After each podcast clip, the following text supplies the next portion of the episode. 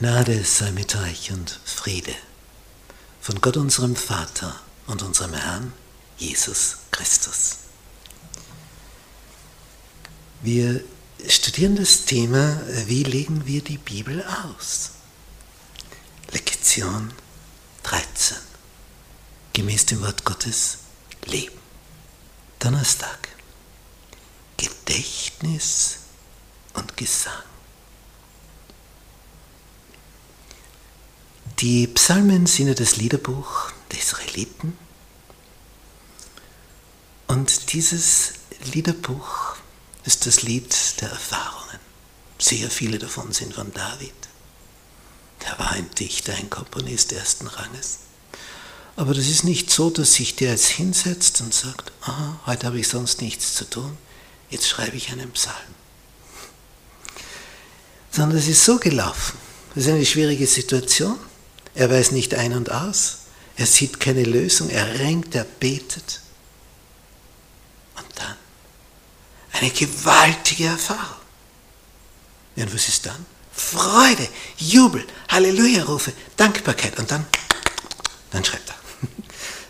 Und dann komponiert er, dann kommen ihm Melodien, dann kommen ihm Texte. Er, die Freude muss raus, er explodiert sonst. Es kommt aus Freude. Und das spürt man hat einer was erlebt. Und wenn er das jetzt nicht weitergeben darf, dann platzt er. Und wenn man jetzt solche Texte der Erfahrung nimmt, Liedertexte aus dem Liederbuch, die auswendig lernt und singt, bist durcheinander und dann singst du wenn Friede mit Gott meine Seele durchdringt. Ob Stürme auch drohen von fern, mein Herz doch alle Zeit im Glauben singt.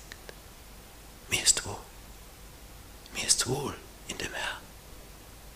Dann wird es dir besser gehen. Das ist Psychotherapie für deine Seele. Denn worauf wir unsere Gedanken richten, das prägt uns. Richtest du die Gedanken auf die Mauern, die um dich herum sind, wo du nicht durchkommst. Und das funktioniert nicht. Und das ist daneben gegangen. Und da stehst du an. Und da hast du einen Fehler gemacht. Ah, das war peinlich. Und was werden die jetzt sagen? Und was kommt da drohend auf dich zu? Das vernichtet dich. Das ist die Wendeltreppe nach unten. Sind die Gedanken, die in uns die Gefühle wecken.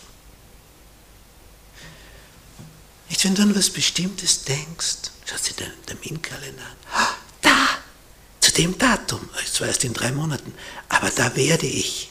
Und dir geht es schon gut. Ist überhaupt noch nicht da, nur weit weg. Aber allein der Gedanke, da werde ich die Person treffen. Da werde ich in dieser Gegend sein. Und das Herzchen hüpft schon vor Freude.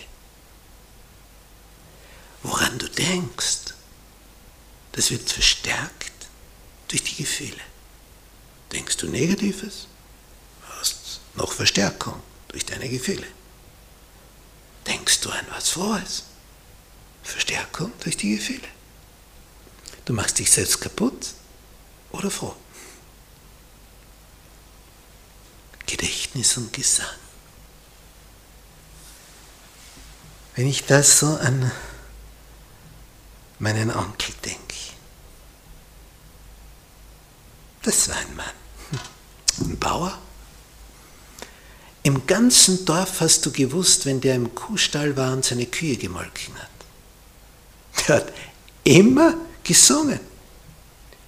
Ich kann mich als Kind an nichts anderes erinnern. Du hast immer gewusst, wann er im Kuhstall ist, beim Melken seiner Kühe.